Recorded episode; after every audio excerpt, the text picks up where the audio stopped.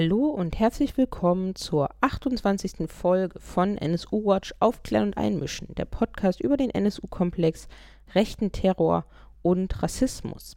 In dieser Folge beschäftigen wir uns zunächst ausführlich mit dem NSU-Komplex in Bayern. Und zwar hören wir dafür zunächst ein Interview mit Robert Andreasch. Robert Andreasch war ja schon häufiger hier im Podcast zu hören und wir sprechen darüber, wie er den NSU-Komplex in Bayern bewertet, welche Verbindungen er sieht, welche Aufarbeitungsmöglichkeiten und auch über die Möglichkeiten eines ja, von vielen auch geforderten neuen NSU-Untersuchungsausschuss in Bayern. Danach ist ein Interview mit Jonas Miller zu hören. Jonas Miller recherchiert auch zum NSU-Komplex in Bayern und zwar mit dem Schwerpunkt Nürnberg. Er arbeitet zu dem Thema unter anderem für den Bayerischen Rundfunk und er wird ausführlich zu den Verbindungen des NSU nach Franken, nach Nürnberg erzählen. Er wird ausführlich zu Ralf Marschner und Kai Dalek erzählen und da eben nochmal diese sehr spannenden Verbindungen nach Nürnberg, nach Bayern aufzeigen. Danach werfen wir einen Blick nach Sachsen, aber wir gehen eigentlich gar nicht so weit weg vom Themenkomplex Bayern, denn es geht um die Neonazi-Gruppierung OSS, Old School Society. Dort laufen der zweite und der dritte Prozess gerade in Sachsen. Allerdings hat der erste Prozess gegen die Gruppe in München stattgefunden. Das heißt, es ist eine länderübergreifende Gruppe, über die wir hier sprechen. Und wir werfen mit Andrea von RAA Sachsen eben einen genauen Blick auf den Verlauf des Prozesses. Aber jetzt zunächst erstmal der Blick nach Bayern, der NSU-Komplex in Bayern und das Interview mit Robert Andreasch. Am Telefon begrüße ich Robert Andreasch aus München. Hallo. Hallo. Ja, wir haben ja hier schon ganz oft im Podcast gesprochen, unter anderem auch über den NSU-Prozess, den du ja beobachtet hast. Und jetzt sind wir ja praktisch ein Jahr, knapp ein Jahr nach Ende des NSU-Prozesses und wir wollen heute sprechen über den NSU-Komplex in Bayern. Und der Prozess hat zwar in München, also in Bayern, stattgefunden, aber trotzdem sind da ja noch sehr viele Fragen offen. Wie stellt sich das denn für dich jetzt dar, so ein paar Monate nach der Urteilsverkündung im NSU-Prozess? Ja, wir waren ja alle völlig unzufrieden. Ach, was heißt unzufrieden? Entsetzt über den Abschluss des Prozesses, insbesondere auch äh, die mündliche Urteilsbegründung. Und natürlich hören unsere Forderungen, die wir den ganzen Prozess über oder schon vorher gehegt haben, nach umfassender Aufklärung aller Tatbeiträge von allen, nicht nur der im Prozess angeklagten fünf, nach umfassender Aufklärung aller Strukturen des gesamten NSU-Netzwerks, aller Beteiligten. Dieses Kapitel ist noch offen. Also es ist immer noch äh, notwendig, die Aufklärung zu schaffen, wer war beteiligt, die Opfer auszuwählen, die Tatorte auszuspionieren, die Fluchtwege zu sichern, Unterschlupf zu gewähren. Das sind wir den Opfern und ihren Angehörigen schuldig, würde ich sagen, und das ist einfach bisher nicht passiert. Es ist aber so, dass durch den Prozess, durch die Landes- und Bundestagsuntersuchungsausschüsse und durch einzelne antifaschistische und mediale Recherchen investigativer Art doch Anfasser da sind, ein großes Wissen da ist, insbesondere die hartnäckige Arbeit der Nebenklagevertreterinnen und Vertreter im NSU-Prozess hat ja auch umfassend Einblicke in das gesamte NSU-Komplex oder das gesamte NSU-Desaster gegeben. Ich mache mal ein Beispiel. Wir wissen über die Beteiligung und Einbeziehung von Neonazis in den Tatortstädten und Tatortregionen beim NSU. Wir ahnen es nicht nur, sondern wir wissen es. Es gibt Tatortrecherchen schriftlicher Art, die nicht von Mundlos, Böhnert und Zschäpe stammen. Wir hatten im NSU-Prozess das Beispiel der Ausspähung der Synagoge in Berlin-Rieke-Straße, an der Beate Zschäpe mit anderen Neonazis, nicht mit Mundlos und Böhnert, beteiligt gewesen ist. Und sowas kann man auch auf Bayern übertragen. Bayern ist im NSU-Prozess sehr, sehr kurz behandelt worden, bayerische Vernetzungsfragen beispielsweise. Aber wir können diese Sicht, die wir jetzt haben, auf den NSU-Komplex auf Bayern übertragen. Hm, ich mache nur ein Beispiel. Da gibt es Zettelchen, die gefunden wurden beim NSU-Kerntrio mit Aufzeichnungen über einzelne bayerische Staatsanwälte beispielsweise oder über einen jetzt im bundesweiten Maßstab völlig unbekannten Mitarbeiter des polizeilichen Staatsschutzes bei der Polizei Erding. Und äh, das, das sind so Beispiele, wo klar ist, da deutet alles darauf hin, da hat die lokale Neonazi-Szene mitgeholfen, geliefert. Und das ist kein Wunder angesichts der von uns und anderen erarbeiteten Verbindungen des NSU nach München und Nürnberg. Das zeigen solch Einträge bekannter bayerischer Neonazis auf der Garagenliste von Uwe Mundlos. Das zeigen die Anwesenheit des NSU-Kerntrios zu verschiedenen Zeitpunkten in Bayern. Das zeigen verwandte, bekannte politische Mitakteurinnen und Akteure des NSU, die äh, zeitweise in Bayern gewohnt haben oder heute dort leben. Also eine Vielzahl von Verbindungen, denen nachzugehen ist. Es gab ja in Bayern tatsächlich einen Untersuchungsausschuss, fast schon vergessen, weil der war ja ganz am Anfang und sogar noch bevor der NSU-Prozess richtig losgegangen ist und vor allen Dingen auch bevor zum Beispiel der Taschenlampenanschlag, der sogenannte, dem äh, NSU zugeordnet werden konnte. Taschenlampenanschlag heißt ja deswegen, weil in einer Kneipe in Nürnberg ein Gegenstand abgelegt wurde, der aussah wie eine Taschenlampe, aber in Wahrheit eine Rohrbombe war und dann dort aufgehoben wurde auf der Toilette von einem Mitarbeiter dort und dieser Sprengsatz eben zündete und zum Glück niemanden getötet hat. Aber dieser Anschlag wurde erst im NSU-Prozess bekannt, weil Carsten Schulze ja als Angeklagter ausgesagt hat und sowas ausgesagt hat. Uwe Mundlos, Uwe Böhnert hätten ihm gesagt, dass sie eine Taschenlampe irgendwo abgestellt hätten und dann eine Journalistin herausfinden konnte, welcher Anschlag damit gemeint sein könnte. Und das konnte ja dann in diesem bayerischen Untersuchungsausschuss gar nicht behandelt werden. Was waren denn die Fragen, die dann in diesem Untersuchungsausschuss überhaupt angegangen werden konnten? So kurze Zeit ähm, nach Bekanntwerden des NSU und mit so einer kurzen Dauer überhaupt nur.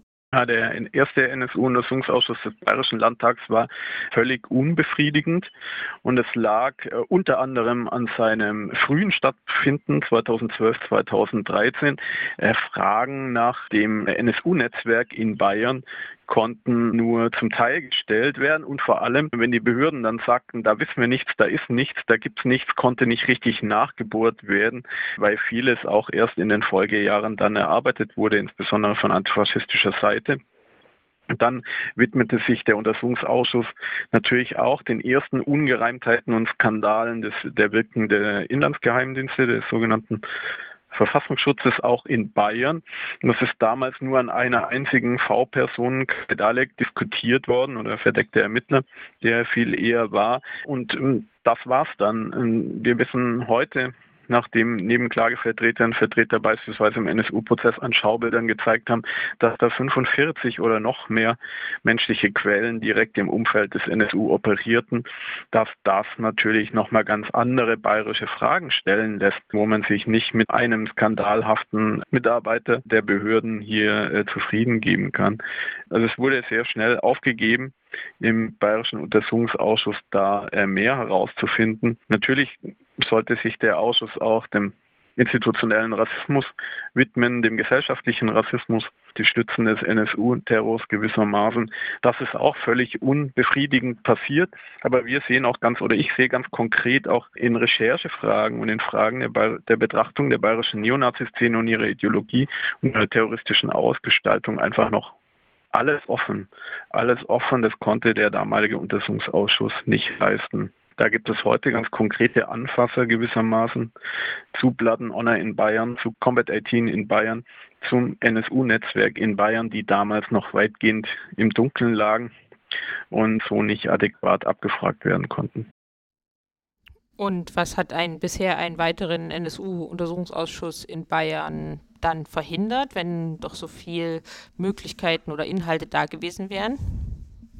Ja, das ist wirklich sehr ärgerlich. Es hätte die Möglichkeit gegeben, ab 2013 mit einem zweiten Untersuchungsausschuss weitere Fragen zu untersuchen. weiteren Fragen nachzugehen. Das ist nicht passiert. Also die, die Schuld liegt da ganz eindeutig bei Abgeordneten aller Parteien im Bayerischen Landtag. Jetzt haben wir seit Herbst eine neue Legislaturperiode und jetzt gäbe es im Prinzip schon die Möglichkeit, sich nochmal dran zu setzen. Und das Bayerische Untersuchungsausschussgesetz schreibt vor, dass die zu stellenden Fragen im Vorhinein, das ist etwas ungewöhnlich, aber es ist so, im Vorhinein alle schon fixiert werden müssen. Es wäre jetzt schon die Zeit, eine große Fragensammlung zu erstellen mit offenen Fragen zum NSU-Netzwerk und NSU-Terror in Bayern, zum Handeln der Behörden und dann sich dran zu machen, einen neuen Antrag für einen Untersuchungsausschuss, sei es zur Fragen der Neonazi-Szene, sei es zu Fragen des geheimdienstlichen Handelns, neu einzubringen. Also ich kann zwei konkrete Beispiele nennen, neben vielen kleineren Fragen, beispielsweise der Verschickung der Kenner-DVDs des NSU nach Bayern oder der Verschickung des sogenannten NSU-Briefs an Protagonistinnen und Protagonisten der bayerischen Neonazi-Szene. Die, die Frage, die unbedingt gelöst werden muss und die war eben 2012, 2013 auch noch nicht bekannt, ist die Frage des Nazi-Fanseins der Weiße Wolf. Diesen Fansein von Silvia und Mike Fischer. Das ist ein auch wenn es dann später in Brandenburg erschienen ist. Das ist ein bayerisches Heft, das hatte bis äh, lange Zeit Kontaktadresse in Kronach. Ein Mitherausgeber einiger Heftausgaben stammt aus Kempten. Silvia Fischer kommt aus der Allgäuer Neonazi-Szene. Und hier ist im Heft 1 2002 dieser Gruß an den NSU erschienen die erste Verwendung, öffentlich bekannte Verwendung des Wortes NSU durch Teile der deutschen Neonazi-Szene schon äh, neun Jahre vor der Selbstenttarnung des terroristischen Kerntrios. Und das ist ein weitgehend bayerisches Heft, durchaus auch was die Inhalte angeht, denn dort beispielsweise ein fränkischer äh, Neonazi zahlreiche Artikel geschrieben und das ist einfach eine der Hauptfragen, der nachgegangen werden muss, auch und vor allem, weil dieses Heft ja eben nicht von den Behörden zum Thema gemacht wurde. Es hätte unbedingt Teil der ersten Untersuchungsausschussarbeit und Akten sein müssen. Und das ist zumindest in öffentlichen Sitzungen nicht passiert. Und das lässt ja tief blicken, wenn ein den Sicherheitsbehörden bekanntes Heft von derartiger Qualität draußen gehalten wurde aus dem Ausschuss. Ein anderes Beispiel wären die zahlreichen Ungereimtheiten um den damaligen Zwickauer Neonazi-Kameradschaftsaktivisten Ralf Marschner. Ralf Marschner hat in zahlreiche Regionen, in denen der NSU gemordet hat, Beziehungen unterhalten. Aber er war eben halt auch einer der zentralen Köpfe der Szene in Zwickau, dem Ort, in dem der NSU untergekrochen ist und in dem das Unterstützernetzwerk gar nicht so abgeschottet agiert hat für den NSU, in dem einige Neonazis wussten, dass der NSU in der Stadt ist. Ralf Marschner hat eine Vielzahl von Beziehungen nach Nürnberg und München besessen. Das kann ich beweisen. Und auch er wäre so eine, eine Figur, der, dessen Treiben unbedingt untersucht werden muss, ob über ihn quasi Verbindungen des NSU-Kerntrios in die Nürnberger oder in die Münchner Neonazi-Szene gelaufen sind. Solche sind für Nürnberg zum Teil schon recherchiert von Journalisten, Kolleginnen und Kollegen.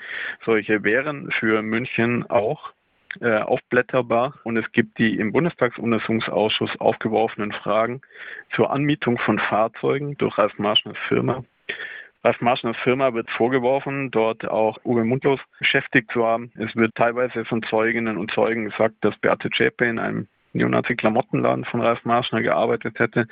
Das hat alles eine bayerische Komponente, denn die Baufirma dieses Zwickauers hatte Baustellen in Bayern, an verschiedenen bayerischen Orten, unter anderem auch in München.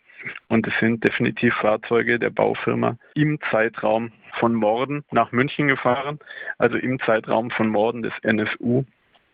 Das sind äh, Fragen, die dringend untersucht werden müssen, inwieweit hier Personal der Baufirma in die Morde und in die Logistik des NSU eingebunden war. Es muss ja nicht nur Nachteile haben, 2019 noch äh, NSU-Untersuchungsausschüsse einzurichten. Es scheint auf den ersten Blick natürlich sehr spät, aber auf der anderen Seite hat man viel Wissen, dem man jetzt nochmal gezielter nachgehen könnte, wie du auch schon gesagt hast. Vieles ist ja einfach auch rausgefunden worden an anderer Stelle, weil es jetzt in Bayern nochmal angesehen werden könnte, ihm nachgegangen werden könnte. Gleichzeitig fehlt natürlich bei vielen Fragen so dieses Moment, was es teilweise gab, dass verschiedene Institutionen gleichzeitig daran arbeiten, also der Prozess- und Untersuchungsausschüsse und dadurch einzelne Themenkomplexe nochmal in die Mangel besser genommen werden konnten von unterschiedlichen Seiten. Aber gerade beim Aspekt der Weiße Wolf wäre das ja immer noch möglich, denn das steht ja auch in Mecklenburg-Vorpommern ganz oben auf dem Programm des dortigen Untersuchungsausschusses. Das spielt ja da eine große Rolle. Das haben wir mit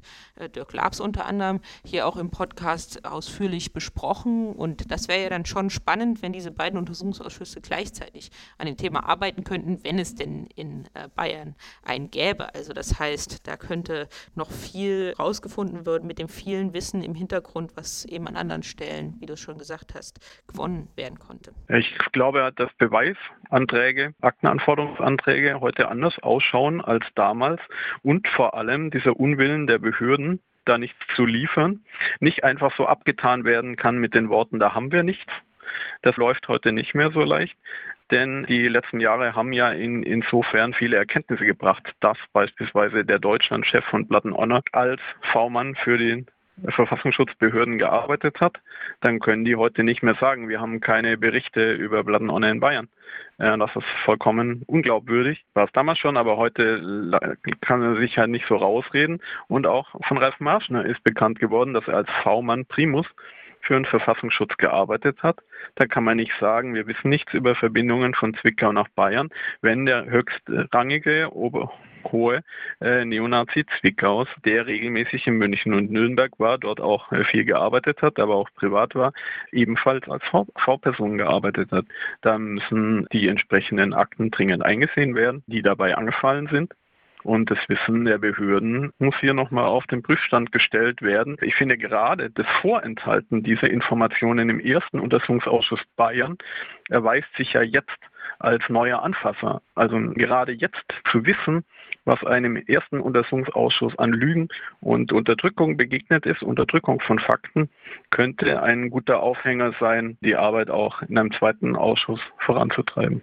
Und mit dem Wissen, was man hat, wie stellt sich momentan mit dem jetzigen Wissen, wenn du es so zusammenfassen würdest, vielleicht der NSU-Komplex in Bayern dar? Warum gab es überdurchschnittlich viele Morde in Bayern und Anschläge? Was sind die Verbindungen? Was sind Thesen dafür, dass der NSU so häufig in äh, Bayern gemordet hat, was ja dann auch dazu geführt hat, dass der NSU-Prozess eben in München stattgefunden hat? Wie stellt sich das mit dem jetzigen Wissensstand einmal so zusammenfassend für dich dar? Also ich bringe es in Verbindung mit den zahlreichen Verbindungen, die das NSU-Kerntrio einfach die bayerischen Neonazi-Szenen verbunden hat. Gerade die Vielzahl an bekannten Neonazis, Bekannten und Verwandten des NSU gewissermaßen, die zumindest zeitweise in Bayern gelebt haben, vor oder vor den Morden, zum Zeitpunkt der Morde anschließend. Das ist für mich kein Zufall. Die Verbindungen zwischen den Neonazi-Szenen im Sachsen, Thüringen und Bayern, Nordbayern insbesondere, waren sehr, sehr eng.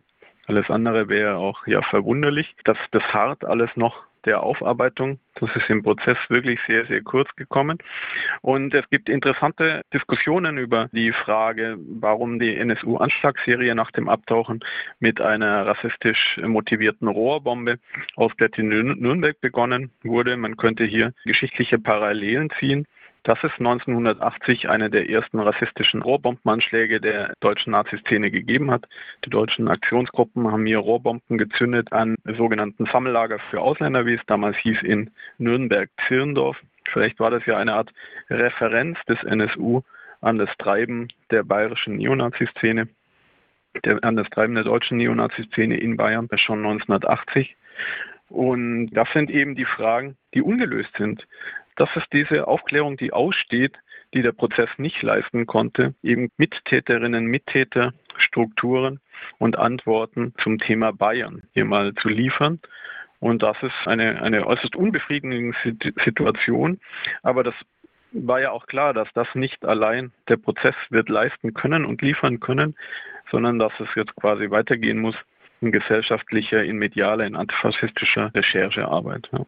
Ja, dann werden wir sicherlich auch weitere Male darüber sprechen, wie es dort weitergeht. Das heißt, es muss jetzt Druck aufrechterhalten werden in Bayern, dass es da möglicherweise einen Untersuchungsausschuss gibt. Es wäre viel zu klären und es gibt auch die Chance, viel da noch aufzuklären und gleichzeitig ist natürlich so ein Untersuchungsausschuss, wie du es schon gesagt hast, gar nicht die einzige Möglichkeit, da für Aufklärung zu sorgen oder für Antworten zu sorgen. Das sind ja immer nur so Forderungen danach, dass staatliche Verantwortung übernommen wird, aber gleichzeitig gibt es ja eben journalistische und antifaschistische Mittel, da genauso für Aufklärung zu sorgen und gesell gesellschaftlichen Druck aufzubauen, gesellschaftliche Aufarbeitung voranzutreiben. Also man muss ja gar nicht auf den Untersuchungsausschuss warten und auch darüber werden wir sicherlich weiterhin hier sprechen. Vielen Dank dir. Mhm. Gerne. Ja, das war das Interview mit Robert Andreasch und Ihr habt ja schon gehört, es geht, wenn es um den NSU-Komplex in Bayern geht, viel um Ralf Marschner. Es geht um aufgebaute Verbindungen des NSU nach Bayern, die der NSU ja vor dem sogenannten Untertauchen 1998 bereits in Bayern eben geknüpft hat. Freundschaften, Kameradschaften, Bekanntschaften und wie die genau aussehen und welche Rolle auch Ralf Marschner genauer spielt, in Nürnberg spielt, welche Rolle die Nürnberger Hooligan-Szene im NSU-Komplex spielt und wie sie Kai Dalek hinterher recherchiert haben, das erzählt jetzt der Journalist Jonas Miller aus Nürnberg. Am Telefon begrüße ich Jonas Miller. Er ist Journalist aus Nürnberg und arbeitet unter anderem für den Bayerischen Rundfunk. Hallo. Hallo, grüß Gott. Im vorhergehörten Gespräch mit Robert Andreasch haben wir schon darüber gesprochen, dass der NSU zahlreiche Verbindungen nach Bayern hatte und es ihn deswegen auch nicht überrascht hat, dass äh, so viele Morde des NSU in Bayern stattgefunden haben. Und ihr, du habt äh, recherchiert zu den Verbindungen des NSU nach Nürnberg ab den 1990er Jahren. Magst du uns da mal etwas genaueres erzählen, was ihr da rausgefunden habt? Genau, das Ganze kann man im Endeffekt darauf runterbrechen, wenn ich da mal kurz anfangen darf. Es gab in Nürnberg die Gaststätte Tiroler Höhe. Das war eine größere Gaststätte mitten in der Nürnberger Innenstadt, in der sich in den 1990er Jahren sehr viele Rechte getroffen haben. Also es war eine Veranstaltungslokalität, ein Knotenpunkt von sämtlichen Neonazis aus Thüringen, aus Sachsen und aus Bayern. In dieser Tiroler Höhe, da gab es dann Veranstaltungen, Kameradschaftsabende, aber auch Konzerte und Partys. Unter anderem haben auch Parteien wie die NPD dieses Veranstaltungslokal genutzt. Ich habe es gerade schon erwähnt, da waren viele Besucher und Besucherinnen auch aus den neuen Bundesländern damals. Also es war quasi ein, ein Treffpunkt, ein Knotenpunkt der Szenen Thüringen, Bayern und Sachsen.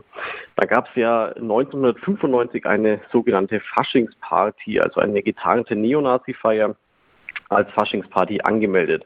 Bei dieser waren 120 Teilnehmer circa da und es kam dann zu einem größeren Polizeieinsatz, weil die Neonazis vor der Gaststätte rumgebrüllt haben, es zu ähm, Straftaten und Ähnlichem kam. Das ist alles bekannt. Bei diesem Polizeieinsatz wurden dann 60 Neonazis festgenommen bzw. deren Personalien ähm, aufgenommen. Und ja, da hat sich schon relativ deutlich herauskristallisiert, dass da eben lauter Rechtsextreme aus ähm, den neuen Bundesländern und auch aus Bayern dabei waren nach dem NSU, nachdem der ganze, das ganze, der ganze Komplex aufgeflogen ist sozusagen, wurde dann auch in den Medien thematisiert, dass ja auch Uwe Mundlos da dabei gewesen sein könnte, weil er danach auf der Autobahn ähm, ja von der Polizei festgestellt wurde. Wir haben das als Anlass genommen, weil ja auch in Nürnberg drei Menschen durch den NSU ermordet wurden und haben uns angeschaut, die Tiroler Höhe. Gut, das war einer der wichtigsten Treffpunkte damals. Da müssen wir weiter recherchieren. Vielleicht kommen wir da auch noch weiter und vielleicht gibt es da auch noch weitere Erkenntnisse, die bislang noch nicht in der Öffentlichkeit waren. Wir haben dann sehr lange recherchiert, zusammen mit unseren Kolleginnen der Nürnberger Nachrichten und sind dann tatsächlich auf jemanden gestoßen, der damals in den 1990er Jahren in, Nürnberg aktiv war und auch an diesen Partys und Veranstaltungen in der Tiroler Höhe beigewohnt hat, die zum Teil auch organisiert hat. Und er hat uns erzählt, also er ist mittlerweile ein Aussteiger, wohnt ganz woanders, Er hat uns erzählt, dass das NSU-Kerntrio, also Böhnhardt, Mundlos und Schäpe, nicht nur zu diesen Veranstaltungen in der Tiroler Höhe da waren in Nürnberg, sondern die waren sehr oft in Nürnberg. Jeder hier kannte die.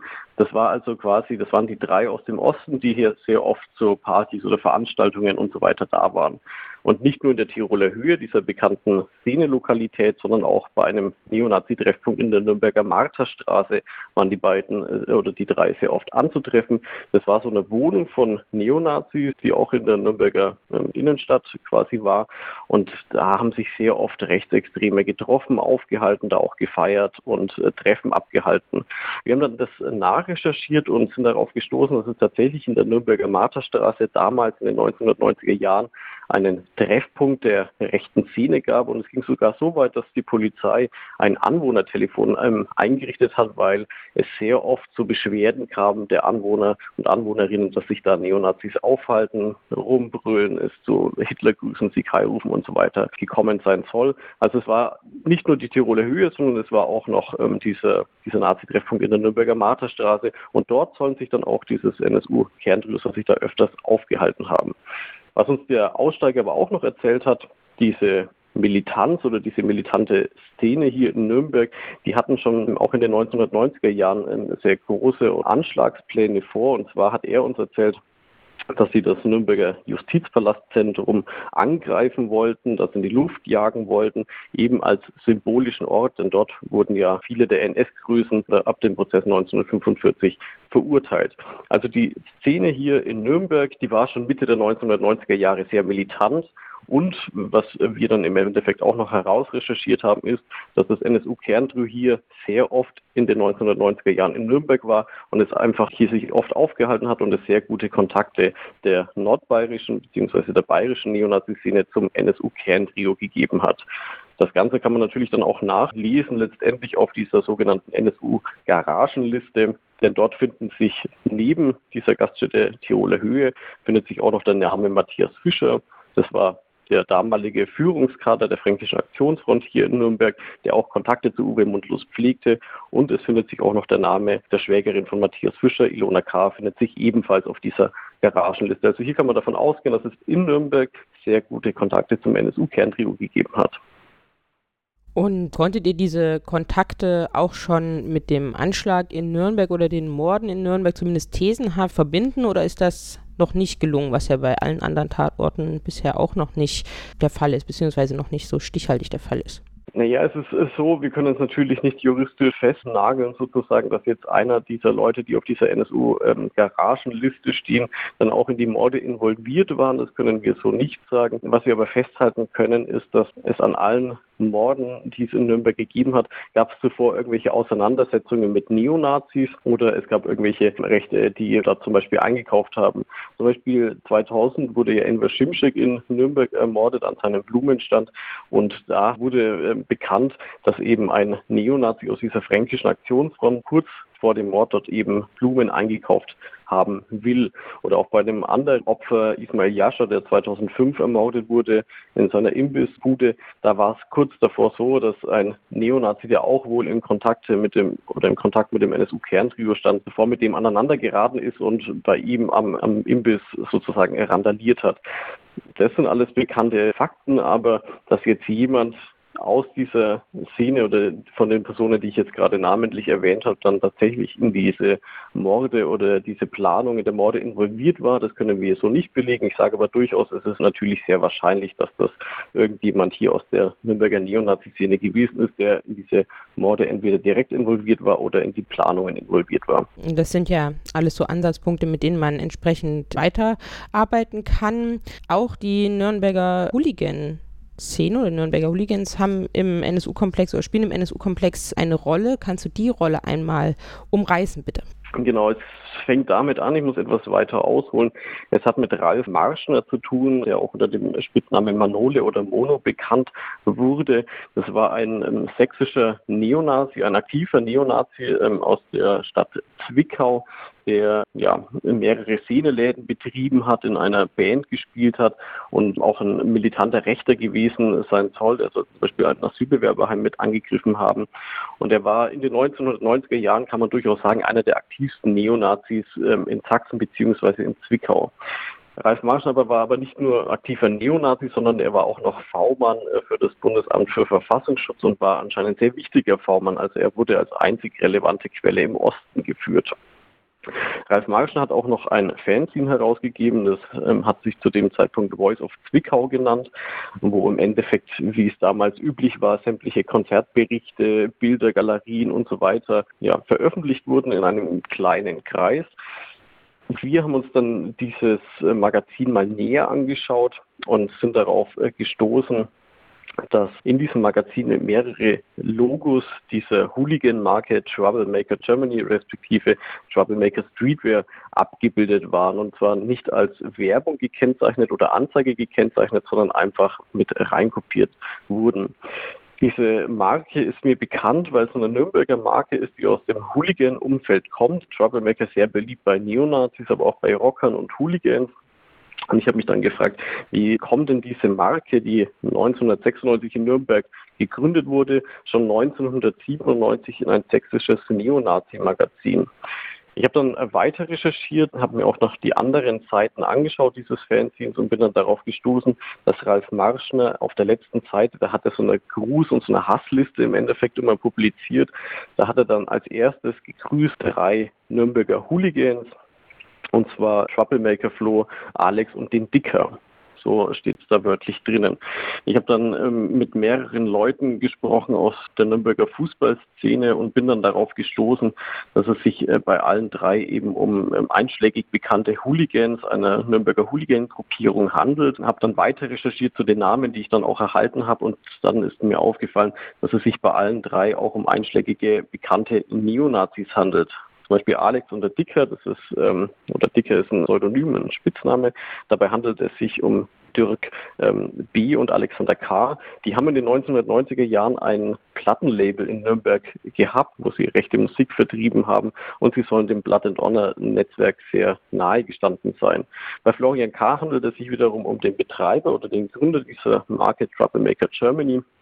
Und der wiederum soll in Kontakt gestanden haben zur Fränkischen Aktionsfront, zu Matthias Fischer und zu weiteren Führungskader der Neonazi-Szene. Der Bayerische Verfassungsschutz hat auch in internen Unterlagen damals geschrieben in den 1990er Jahren, dass sich die Nürnberger bzw. die nordbayerische Neonazi-Szene auch in den Vereinsräumlichkeiten von Florian K. aufhält, dort also ihre ja, Stammtische oder Kameradschaftsabende äh, sozusagen vollziehen. Das heißt, die Nürnberger Neonazis, die gleichzeitig auch noch in, in einer Hooligan-Gruppierung aktiv waren, hatten schon in den 1990er Jahren Kontakt zu ähm, Ralf Marschner, der ja im ganzen NSU-Komplex eine wahnsinnig wichtige Rolle spielt. Denn er soll ja das haben Recherchen von Medien belegt. Er soll ja Uwe Mundlos in Zeiten des ähm, Abtauchens sozusagen, soll er ja beschäftigt haben und soll ja dieses ganze Unterstützungsnetzwerk, dieses Umfeld mehr oder weniger strukturiert haben. Was noch interessant ist zu diesen drei Nürnberger Hooligans, die wurden, es gab ja die sogenannte Bau Bosporus, die sich ähm, mit den Fällen oder mit der Mordserie beschäftigt hat. Die haben ja sogenannte Gefährdeansprachen durchgeführt 2006, 2007.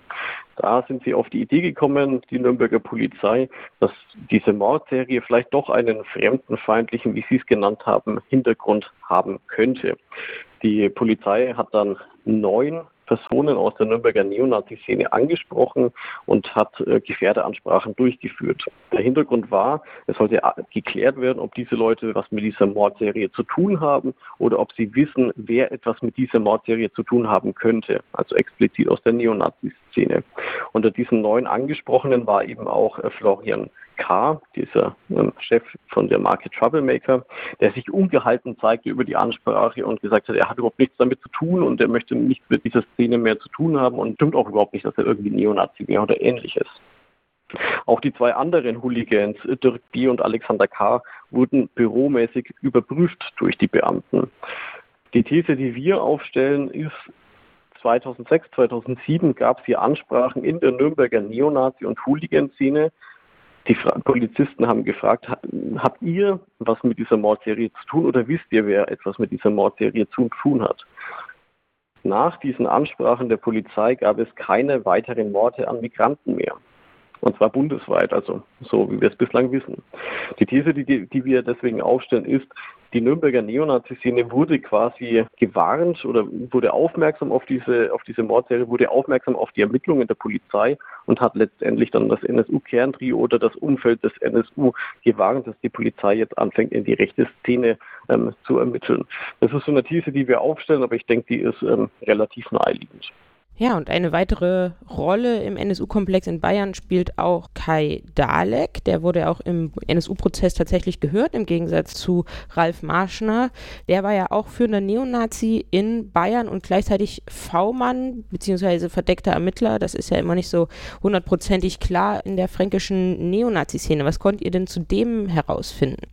Ja, Kai Dali ist eine sehr interessante Persönlichkeit, wenn ich das so sagen darf. Ende der 80er Jahre war er in Berlin eingesetzt als V-Mann in der linken Szene vom dortigen Landesamt für Verfassungsschutz und ist dann Anfang der 1990er Jahre nach Bayern gezogen, ähm, angeblich aus familiären Gründen, was wir so auch ähm, erstmal nachvollziehen können. Hier in Bayern war er aber dann nicht mehr in der linken Szene eingesetzt durch die Behörden, sondern wurde gleich im Bereich Rechtsextremismus ja, platziert und wurde vom hiesigen Landesamt für Verfassungsschutz Bayern dann quasi als V-Mann geführt.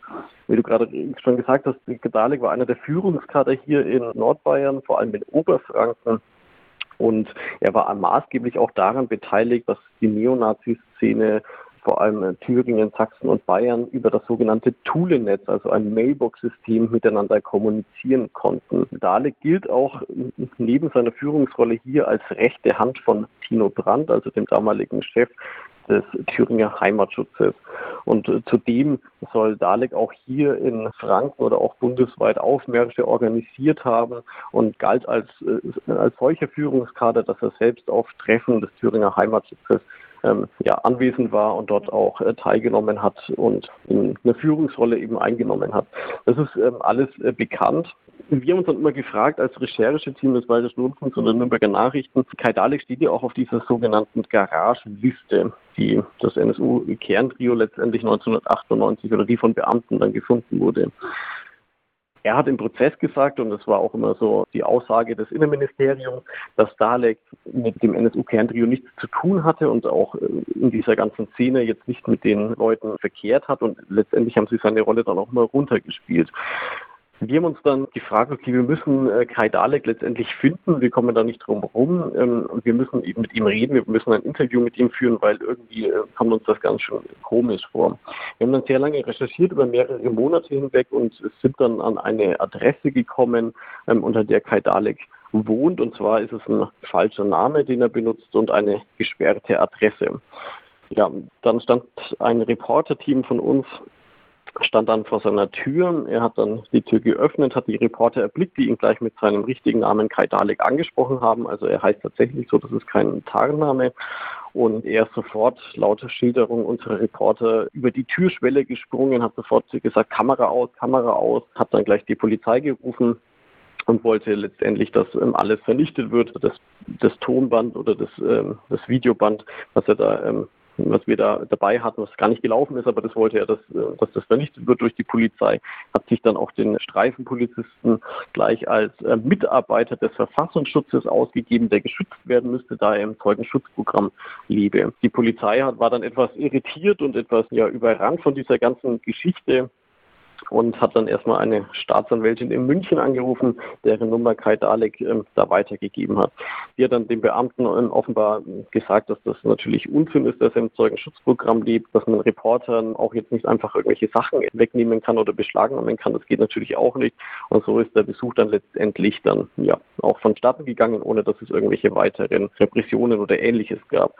Das Interessante ist, äh, Kai Dalek hat unseren Reportern gegenüber noch gesagt, ihr, also wir als Medienteam oder wahrscheinlich als komplette Medienlandschaft bezeichnet, wir werden den NSU nie auflösen und der NSU, bei dem handelte es sich nur um einen bewaffneten Kindergarten. Das, war, das waren zwei Zitate, die er unseren Reportern da gegenüber wohl gesagt hat. Letztendlich sind wir an dieser Geschichte auch noch weiterhin dran, denn für uns ist es absolut unwahrscheinlich, dass Kai Dalek als V-Mann des Verfassungsschutzes oder auch als Führungskader, der sehr oft in Thüringen war, der sehr viele Verbindungen zum Thüringer Heimatschutz hatte, dass der mit dem NSU-Kerntrio ähm, nicht bekannt war. Das ist für uns absolut unwahrscheinlich und da werden wir auch noch weiter recherchieren.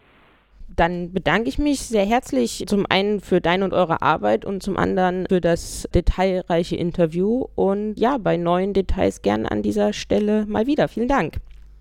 Vielen Dank, Dankeschön.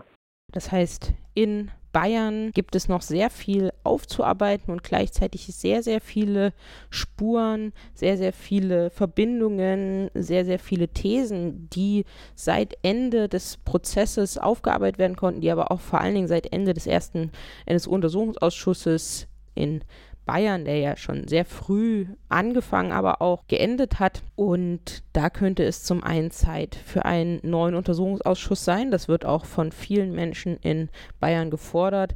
Gleichzeitig muss nicht gewartet werden, bis staatliche Institutionen diese Aufklärung übernehmen. Das haben die Interviews gezeigt. Das zeigen auch die Recherchen, die die Grundlage für diese Interviews sind. dass es durchaus auch eine antifaschistische, eine journalistische, eine gesellschaftliche Aufgabe sein sein kann, diese Aufklärung voranzutreiben. Und gleichzeitig sind diese Untersuchungsausschüsse aber immer ein Instrument, was auch sehr wünschenswert wäre.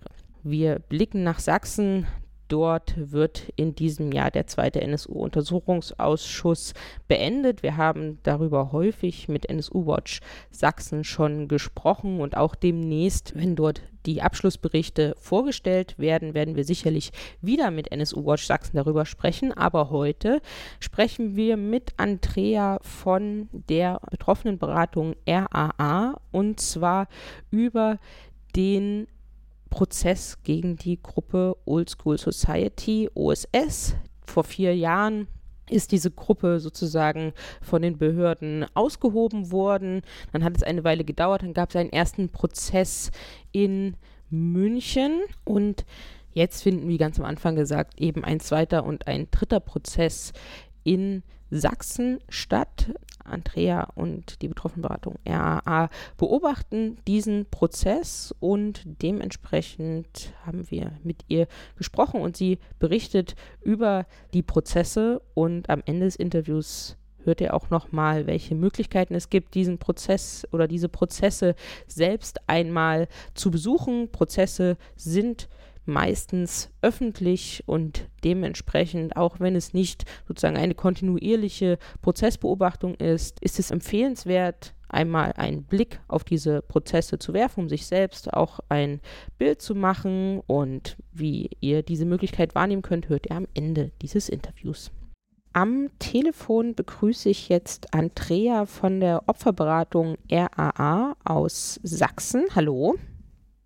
Hi und wir wollen sprechen über den zweiten und auch den dritten Prozess gegen die Neonazi-Gruppierung OSS, Old School Society. Vor fast vier Jahren ist diese Gruppe bekannt geworden und nachdem in München bereits ein Verfahren stattgefunden hat, finden jetzt eben ein zweiter und ein dritter Prozess zu der Gruppe statt. Ja, vielleicht erstmal einführend, was ist denn bislang über diese Gruppe bekannt? Bekannt?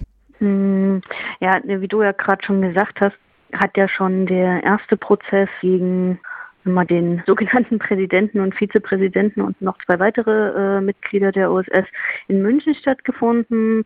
Und letztendlich sind das jetzt in Dresden vom Oberlandesgericht äh, weitere Mitglieder, die noch vor Gericht gestellt werden.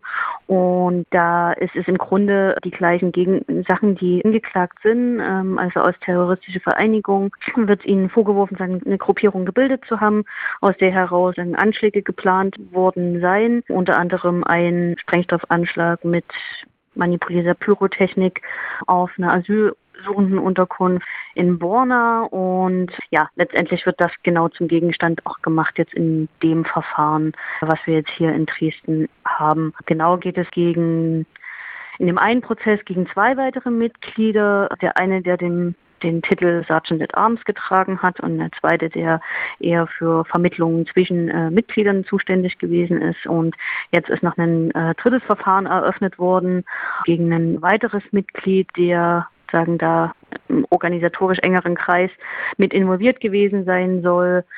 Das äh, hat gerade erst begonnen mit Anklageverlesungen. Viel weiter ist diese dritte, ist dieses dritte Verfahren gerade noch nicht gekommen, weil es da gerade so ein paar juristische Schwierigkeiten gibt, wie das weiter funktionieren soll, weil es da die Bestrebung gab, die beiden zusammenzuziehen und dann wieder doch nicht. Das ist, führt aber juristisch jetzt zu weit im Detail. Aber dann konzentrieren wir uns vielleicht auf diesen sozusagen zeitlich zweiten Prozess. Ja, genau. Wie verläuft der denn? Hm. Na, der hat im, im Anfang Februar angefangen und ja, C trifft es wahrscheinlich mit am besten. Die Anklage ist sozusagen eröffnet worden, ähm, gab die Hoffnung, dass beide Angeklagten sich dazu einlassen. Es gab den Versuch der Verteidigung eines Rechtsgesprächs, um die Sache etwas zu verkürzen. Dem ist nicht gefolgt worden und seitdem befinden wir uns im Grunde in einer recht zähen Beweisaufnahme. Einer der beiden Angeklagten hat sich eingelassen, hat aber im Großen und Ganzen eigentlich auch nur das wiedergegeben, was schon in der Anklageschrift zu lesen gewesen ist, beziehungsweise was dann nachweisbar ist.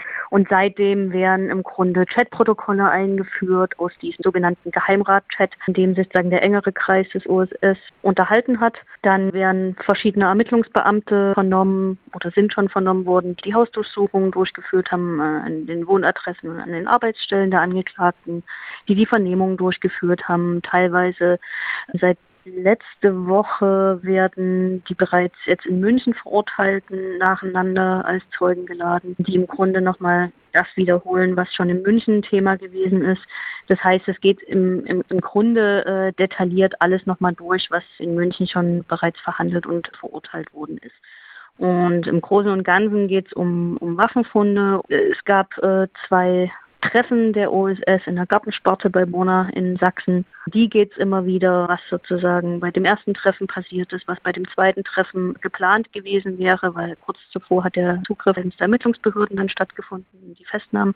Und sagen der der Vorwurf ist ja, wie es in der Anklage formuliert ist, dann am Rande dieses weiteren Treffens, was stattfinden sollte im Herbst 2015, der Anschlag äh, geplant gewesen sei, was äh, hauptsächlich sagen aus Chatprotokollen ja letztendlich herausgefiltert wurde, wo in dem in den Chats halt tatsächlich sehr brachial äh, die sowohl die nationalsozialistische Gesinnung der Angeklagten, aber auch sagen die massive Gewaltbereitschaft äh, äh, deutlich sichtbar gewesen oder hörbar ist. Und ja, letztendlich die Verteidigungsstrategie der Angeklagten beläuft sich im Grunde darauf, dass ein Stück, also das einfach zu verharmlosen, zu sagen, ja, das ist die bloße Verbalradikalität. Das war halt nur Gequatsche, aber im Grunde nichts dahinter. An der Stelle befinden wir uns im Grunde, das sagen jetzt Stück für Stück in der Beweisaufnahme, die Belege für die Anschlagsplanung und die Gruppenstruktur und so weiter halt dargelegt. Und voraussichtlich geht das jetzt noch bis Mai. Und wie stellt sich das für dich dar? Also was sind so die wichtigen Teile der Beweisaufnahme, die so stichhaltig sind, die tatsächlich auf Planungen verweisen und so weiter und so fort? Wie würdest du das, was man weiß und was da rauskommt, gewichten? Das ist tatsächlich nicht ganz einfach, weil es halt wirklich sehr sehr punktuell auch in der Beweisaufnahme so einzelne Sachen sagen dargestellt werden und manchmal so ein bisschen der Gesamtzusammenhang verloren geht, wenn man jetzt keine umfassende Aktenkenntnis oder ähnliches hat. Was allerdings deutlich wird, ist, sie hatten eine Struktur, keine Frage, und haben in ihrer Gruppierung auch sehr auf diese einzelnen Rollen und Aufgaben und Bezeichnungen, vor allem Bezeichnungen, sehr großen Wert gelegt. Also teilweise sind Begriffe übernommen worden, die man sonst eher so aus Rockerorganisationen kennt, also mit Präsi und Vizepräsi und Sergeant at Arms etc. Da hat man schon teilweise den Eindruck, dass auch viel, wie soll man sagen, dass es viel so ein, so ein tatsächlich so eine in dem Sinne keine Verbalradikalität, sondern dass einfach es viel Getue gewesen ist, sich diese, diese tollen Namen zu geben und ganz viele Regeln aufzustellen. Die hatten ja auch eine Satzung und hatten äh, ein Reglement eingeführt, wer sich wie zu verhalten hat. Es gab Mitgliedsbeiträge, die sind auch teilweise eingetrieben worden, teilweise nicht. Das war auch immer wieder Gegenstand in der Verhandlung. Und das andere, was ganz deutlich wird, ist halt wirklich so eine absolut verrohte und menschenverachtende nationalsozialistische Einstellung. Also es sind in dem Chat Bildchen hin und her geschickt worden, wie man das jetzt die letzten Jahre auch immer wieder ähm, gehört und äh, gesehen hat in auch verschiedenen anderen Prozessen. Wir haben auch den Gruppe Freital-Prozess hier in Dresden verfolgt, da war das ja ganz ähnlich. Also wo es wirklich um also Zitate, die dann verlesen werden, wie Gewaltfantasien von Zeckengrillen und Leute an Bäumen aufknüpfen und wirklich sehr, also wirklich menschenverachtende Äußerungen, die sich da hin und hin und her geschickt wurden. Also wo man schon ganz deutlich aus dem Prozess mitnehmen kann, dass da eine massive Gewaltbereitschaft da gewesen ist in dieser Gruppe. Und dass es über kurz oder lang tatsächlich die Möglichkeit bestanden hat, dass sie Menschen schwer verletzt, wenn nicht gar getötet hätten. Das finde ich persönlich aus meinen Beobachtungen heraus jetzt bei den Prozesstagen sehr wohl nachvollziehbar. Das andere, also die Frage der Anschlagsplanung, wie gesagt, also da sind jetzt noch nicht, also das sind einzelne Details, aber es wird sich auch viel bezogen auf den ersten Prozess. Der erste Prozess fehlt halt in, in, in dem Wissen, was wir jetzt haben, also weil den haben wir nicht beobachtet. Da gibt es dann nur so Querverweise und Bezüge. Deswegen ist das ein Stück weit schwierig äh, zu beantworten, weil also es ist ja tatsächlich in Anführungsstrichen noch nichts passiert. Und da ist die Beweislage natürlich für etwas, was geplant gewesen sein soll, immer schwierig. Also weil es hat natürlich immer was von Indizien und keine handfesten Beweise. Das macht es in dem Prozess, finde ich schon merkbar, nicht ganz einfach. Aber wie gesagt, gepaart mit der, mit den Äußerungen in dem Chat und dem klaren Fokussieren auf dieses Treffen, wo halt was passieren sollte, ist es ja durchaus anzunehmen, dass an dem Wochenende tatsächlich ja, Anschläge geplant gewesen sind. Und ähm, insofern denke ich, dass bei dem Prozess jetzt hier in Dresden auch nicht viel was anderes rauskommen wird als auch schon im Prozess von München. Also dass das im Grunde sich die Anklage bestätigen wird und momentan eher von einer Verurteilung auszugehen ist.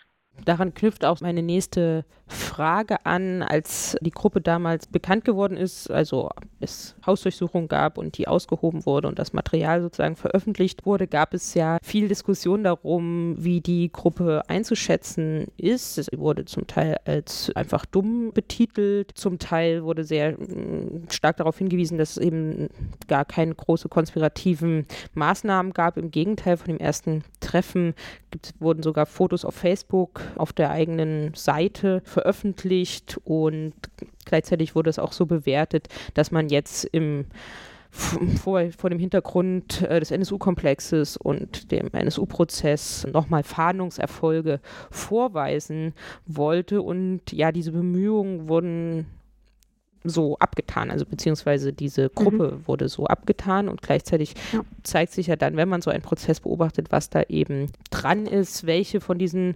Einschätzungen kann man denn ja jetzt noch teilen und was hat sich durch so eine Prozessbeobachtung eigentlich erledigt? Finde ich tatsächlich die spannendste Frage in dem ganzen OSS-Komplex. Also weil beides stimmt auf eine gewisse Art und Weise. Also klar ist, also wenn man jetzt so will, das, ist, das sind jetzt nicht, äh, ist jetzt nicht die Gruppe der clandestinen Organisation und Anschlagsvorbereitung eine Zelle, die sich irgendwo im Geheimen gründet und die ihre Pläne verfolgt. Das ist es tatsächlich in der Form nicht gewesen, nicht mit einer Facebook-Seite und nicht mit der Art und Weise der, des öffentlichen Umgangs. Es gab in der Gruppe starken Alkoholkonsum. Das erste Treffen ist in einem Saufgelage geendet. Man hat sich aus dem Prozess in den letzten Wochen immer wieder, äh, ist das immer wieder erzählt worden ähm, dass alle am Ende so besoffen gewesen sind, dass da nicht mehr viel zu machen war. Auch keine großartigen strategischen Diskussionen oder ähnliches. Ähm, und auf der anderen Seite haben wir aber eben krasse Gewaltfantasien. Da, dazu sind dann verschiedene Sprachnachrichten eingeführt worden, wo Sprachnachrichten versendet wurden, in denen es hieß, ach, der OSS, das geht, das der bleibt stecken, das geht mir nicht weit genug, wir müssen endlich einen Schritt vorankommen, wir müssen unser Volk verteidigen, wir müssen unser Land verteidigen. Also die sich tatsächlich in diese, in dieser Vorstellungswelt von Nazi-Propaganda letztendlich fest fest verankert gewesen ist. So, also die tatsächlich die Vorstellung gehabt haben, dass es hier kurz vor dem großen Bürgerkrieg steht und sie sind im Grunde die Berufenen, hier das deutsche Volk zu verteidigen mit der Waffe in der Hand. Also das ist, das kommt aus allen möglichen Chatnachrichten, Sprachnachrichten etc. kommt das immer wieder raus, dass es dieses, diese, dieses Grundverständnis und diese Grundhaltung in dieser Gruppe bei den Leuten gegeben hat. Und das ist natürlich eine, eine ganz gefährliche Mischung. Und da finde ich so ein Stück weit, dass es, ist es unerheblich, darf, ob, äh, ob das jetzt die äh, super gut straff organisierte, nüchterne clandestin agierende terroristische Vereinigung ist, sondern das, finde ich, hat sich ja gerade seit 2015 und schon davor ein Stück weit gezeigt. Und da ist OSS so ein Stück ein Paradebeispiel dafür. Auch, auch die Gruppe Freital. Sagen in, in, aus dieser Grundhaltung heraus und in einer Bestätigung durch dem, was in der Zeit in der Gesellschaft passiert ist, hat man es auch nicht für nötig gesehen, sich da großartig zu verstecken. Warum auch? Es war ja, es ist ja nicht problematisiert worden, sondern das ist ja eine, eine, gangbare Phrasen und ein gangbares Verhalten im Jahr 2015 gewesen, genau sowas zu äußern und Gewaltfantasien gegenüber Geflüchteten oder Flüchtlingsunterstützern und Linken halt äh, in die Welt hinaus zu posaunen. Insofern gab es gar nicht die, das Bedürfnis, äh, das irgendwie verstecken zu wollen, weil man hat sich ja in dem Umfeld gesehen, was das ja durchaus befürwortet. Und genau in dem Umfeld ging es dann immer darum, noch einen Schritt weiter, noch einen Schritt weiter und noch einen Schritt weiter zu gehen. Und das sagen, das, was finde ich diese, diese Zeit auch ein Stück weit ausgemacht hat und auch immer noch ausmacht, das hat Chemnitz gezeigt, dass ich dass sich in kürzester Zeit Personenzusammenhänge so radikalisieren, dass sie eben bereit sind, solche Taten zu verüben. Und da ist es egal, ob sie als dumm bezeichnet werden oder jetzt die superintellektuellen Planungsgenies sind, sondern es kommt darauf an, welche, welche Bereitschaft da ist, seine Gedanken in die Tat umzusetzen. Und diese Bereitschaft war bei den Personen definitiv da. Und was hat sich denn jetzt über die letzten Jahre und auch vielleicht bei dem Prozess gezeigt zur Rolle der Behörden, also vor den Hausdurchsuchungen und vor dem Bekanntwerden und eben jetzt danach. Wie sind denn die Ermittlungen gelaufen? Wie sieht es aus mit Informanten und so weiter und so fort?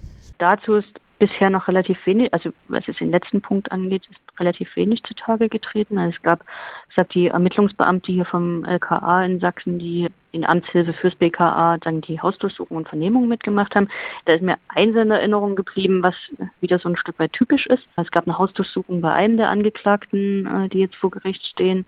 Und laut Aussage eines äh, LKA-Beamten, dem wir auch schon öfter Erfahrung hatten hier in Sachsen und den ich für in seiner Aussage sehr gewissenhaft und glaubwürdig halte, ist sich zu 100 Prozent sicher, und das hat er auch in München ausgesagt, dass bei ihm ein großes Hitlerporträt in der Küche hing. Und dieses große Hitlerporträt ist leider nicht im Durchsuchungsbericht vermerkt worden. Und es gibt keine Aktennotiz oder irgendwas dazu. Dazu ist er auch vor Gericht befragt worden, auch in München wohl schon.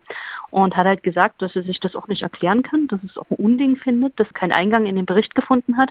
Und er sich aber zu hundertprozentig sicher gewesen ist, weil er nämlich in der Vernehmung den jetzt Angeklagten nämlich noch dazu befragt hat, wie er das denn macht mit dem riesengroßen Hitlerporträt in seiner Küche, wenn seine elfjährige Tochter zu Besuch ist.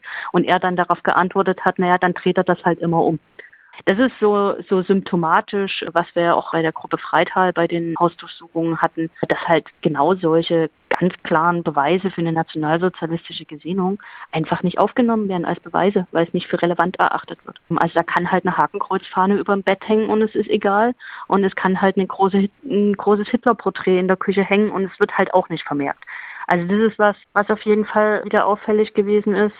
Das andere ja, also auf, mein, auf der einen Seite kann man sagen, das war ein Ermittlungsverfolg, es gab einen rechtzeitigen Zugriff, die Personen sind verhaftet worden und gab eine Anklage und mal bestenfalls ist da ein Anschlag verhindert worden. Auf der anderen Seite kann man sagen, okay, es war jetzt auch nicht so schwierig für die Behörden, wenn sich eine Gruppe so offen darstellt und so offen bei Facebook auch agiert und sich damit natürlich auch ja, letztendlich auf einem Silbertablett serviert.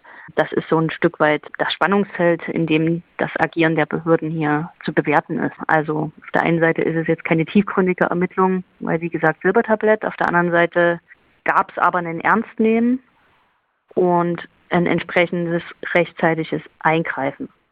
So dann so zum Abschluss sozusagen die Frage, wie gehen die Prozesse weiter und auch so ein bisschen bis wann und wo finden die statt, weil vielleicht möchte ja die eine oder der andere auch einmal zur Beobachtung vorbeikommen, denn die sind ja auch öffentlich.